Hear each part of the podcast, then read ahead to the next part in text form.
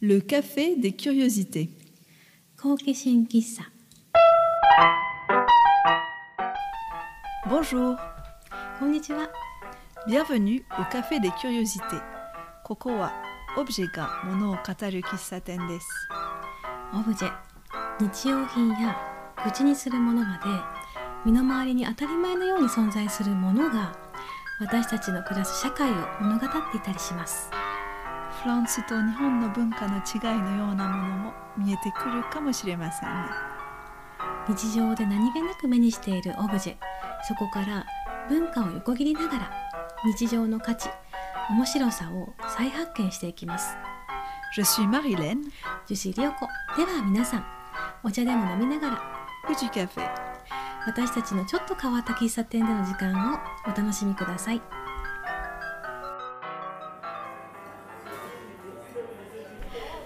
今回取り上げるオブジェはコーヒーです。まず最初に日本の喫茶店について。その次に紙コップを切り口にコーヒーから見える社会の変化について考えてみたいんですがマヒレンいいでしょうか？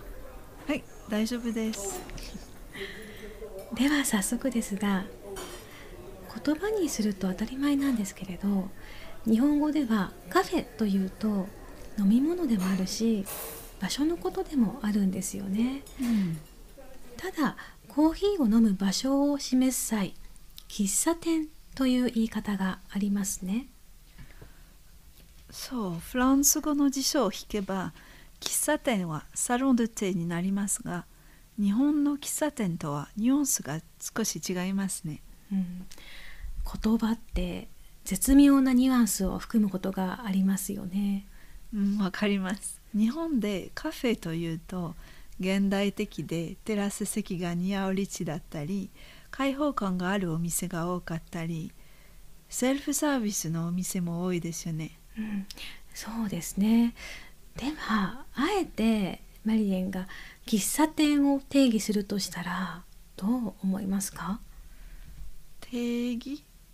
うん少しレトロでお店によっては昭和的な雰囲気が漂うかもしれないですようね。んイメージは私と似てるかもしれないです。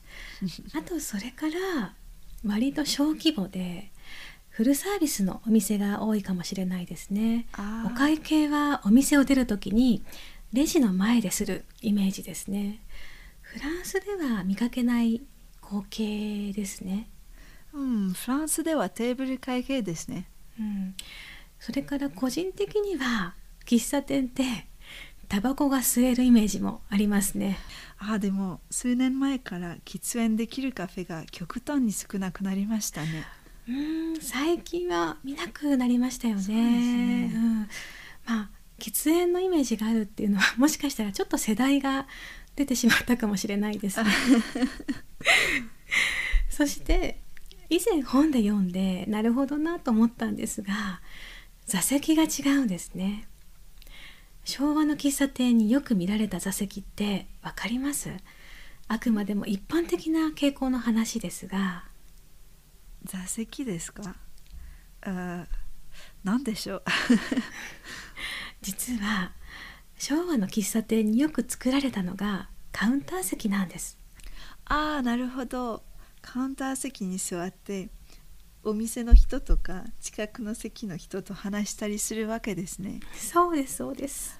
あわかります。私が住んでいる場所にも昭和レトロな喫茶店があるんですね。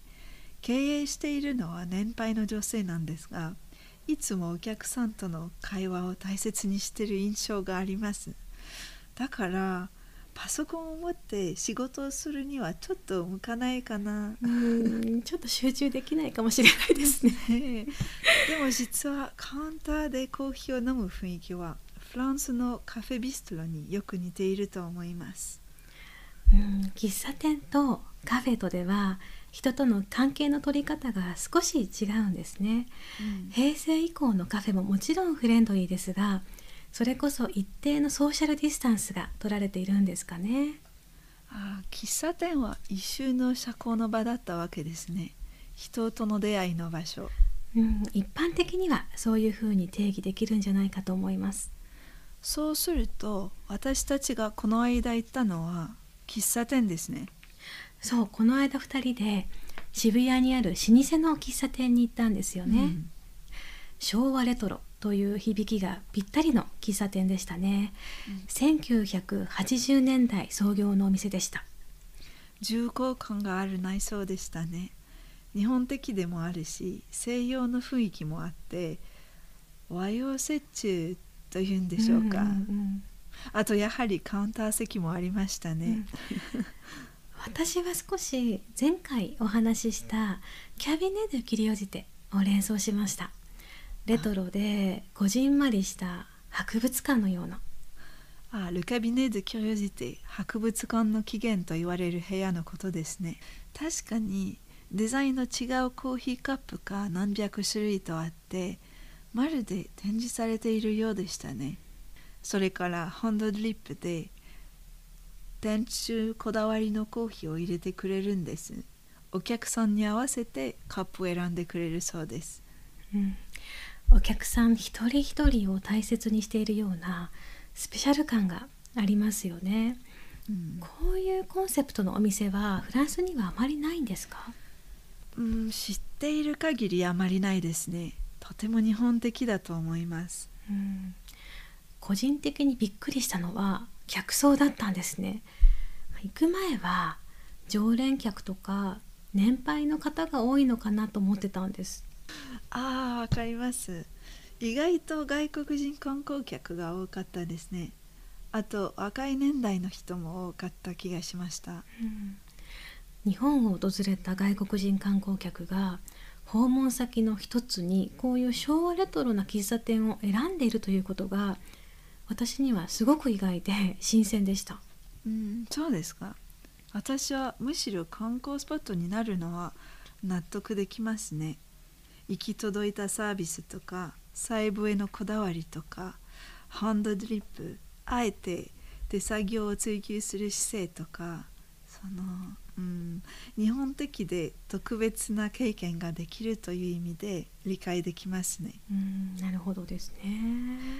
逆にねフランスではエスプレッソカプチーノロングダブルノワゼットアロンジェなどさまざまな種類のコーヒーがあり全部で15種類以上あると言われてます。専用のカップもありますがそこまでカップのデザインにこだわっていない感じがします。美しいカップでコーヒーを飲むというコンセプトは隙間市場なのかもしれませんね。隙間市場に見えるっていうのは面白いですね。日本のバブル経済期にサラリーマンを辞めて喫茶店を開いた人が引退するにつれてこういったお店の数は減っているんでしょうね、うんマリネンが言ったように昭和レトロなコンセプトのお店が逆に隙間市場のように見えるのはそんな理由もあるかもしれませんね。あまあそうかもしれません一方でオーガニックカフェを提供する店やワークスペースとしてのカフェが増えてきましたね。喫茶店やカフェは社会のいろんな要請に応えるように形を変えていくのではないかと思います。うん、そうですね。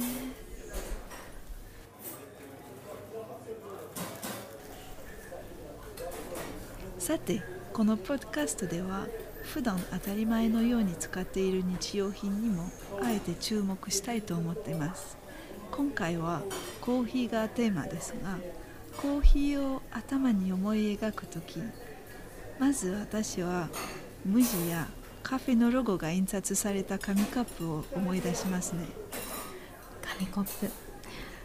有名コーヒーチェーン店のロゴが印刷された紙のコーヒーカップって街を歩けば何度も見かけるオブジェかもしれませんね。うんそうですね ちなみに私が初めて紙コップのコーヒーを意識したのは実は高校生くらいの頃なんですね。あそうなの？当時見ていたアメリカのテレビドラマの主人公の女性が弁護士だったんですが有馬クビウって知ってる？ああもちろん。有名ですね、毎朝出勤前にコーヒーをテイクアウトするシーンがよくあったんですさっそうとオフィスに向かう彼女が手にしていた紙コップのコーヒーそのビジュアルってできる大人のイメージとしてコーヒーの美味しさもまだ知らない高校生の私の脳内に深く刷り込まれたのを覚えてますね。それを想像できますね。トンナル紙コップに社会的なイメージとか世界観がくっついてるんですね。こういうのを神話作用と言ったりしますね。うん、神話ってミトロジーのことですね。あ、そうですね。うん、例えば「セックス・ンド・シティ」でもよく見かけるシーンですよね。ありましたね。そうですね。私もそんなイメージ持ってました、うん、かっこいい仕事で成功した努力家が紙コップでコーヒーを飲んでいるというイメージはドラマでよく見ますね。この場合コーヒーを飲むことは社会的成功を意味しているようにも思います、うん、紙コップという単なる日用品に過ぎないものにそのオブジェ本来の機能を超えた解釈が生まれる感じですね。紙コップのコーヒーからは都会的な人物像とか生き方を連想するんですね、うん、しかし紙コップのコーヒーって朝抱えて出勤したり私たちの忙しさを補うような合理的で効率的なものなんですかね。そうなんですね。ただ現代ではこの紙カップも環境への配慮を考えてマイタンブラーを利用する人が増えましたね、うん、もちろんそうですよね。店内でもマグカップで過ごすことが多くなりました。コーヒーの消費の仕方を環境に配慮した形を変えていくことは大切だと思います。ただそれは同時に私たちの幸福な生き方を見直すきっかけになるかもしれません、うん、幸せの定義を改めて考え直してみるんですね。そうそう。これまで90年代以降は社会的な成功とか生産性が重視されてきましたね。時間の流れ方はとても早くて時間に追われていました。2020年代になって私たちの幸福の定義というのは少しずつ変わってきてるかと思います。物の意味や価値を再認識してそのために時間を使ったりすることが幸せな生き方かもしれません。つまり私たちの歩く速度に合わせるようにコーヒーを飲んでいたのをコーヒーを飲む時間に私たちの生活を合わせていくようなことですね。なんかそれって昭和の喫茶店でいただくコーヒーのイメージと重なるところがありますね、うん、なんか結局話が戻っちゃいましたね。そんな感じですね。うん。そういう価値観時間の過ごし方を意識して大切にしたいなと思う一方でそれでもやはり私たちの毎日は忙しかったりしますよね。そうですね。だからもちろんマイタンブラーで持ち運ぶコーヒーだって美味しいですね。マイタンブラーで物の価値を大切にする生き方として当たり前になると良いですね。できる大人のイメージもどんどん変わっていくんでしょうね。なんだかまた海外ドラマが見たくなってきました。あ、そうですか。うん、どんなドラマ？うん、迷いますね。でもドラマに登場するコーヒーの見え方にもちょっと注目ですね。